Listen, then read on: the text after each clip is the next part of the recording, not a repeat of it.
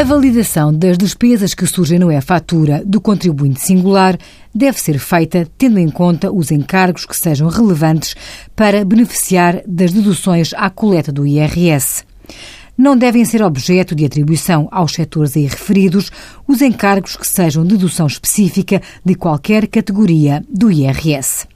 A aplicação já obriga a separar as despesas que sejam de considerar no âmbito da categoria B, mas ainda não existe igual tratamento para as despesas que sejam deduções aos rendimentos perdiais ou mesmo a rendimento do trabalho dependente. Uma obra de pintura de um imóvel que está a gerar rendas, ou seja, rendimentos da categoria F, é uma despesa que se pode abater a esse rendimento perdial.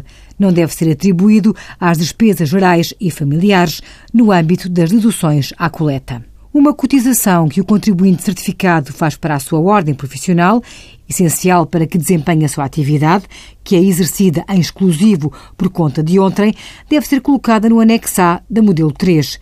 Trata-se de uma dedução específica da categoria A, igualmente não deve ser atribuída a despesas gerais e familiares. Envie as suas dúvidas para conselhofiscal.tsf.occ.pt.